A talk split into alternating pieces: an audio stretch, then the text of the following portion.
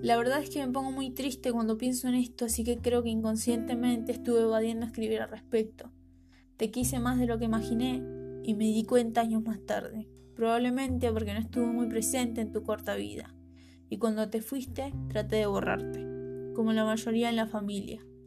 Ahora me di cuenta de que no hablar de alguien o algo no es borrarlo, es reprimirlo. Y tal vez sea eso lo que me hace sufrir.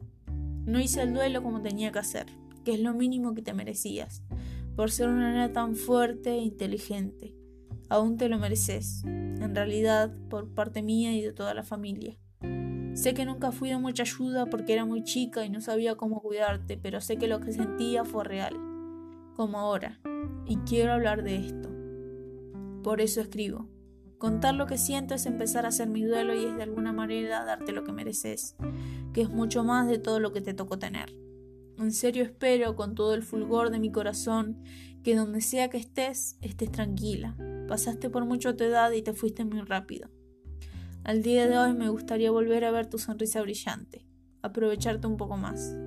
Esta es mi forma de tenerte presente, de enaltecerte y empezar mi duelo como lo mereces, porque fuiste dolor y muerte, pero para mí siempre vas a ser vida. Gracias por todo, Eva.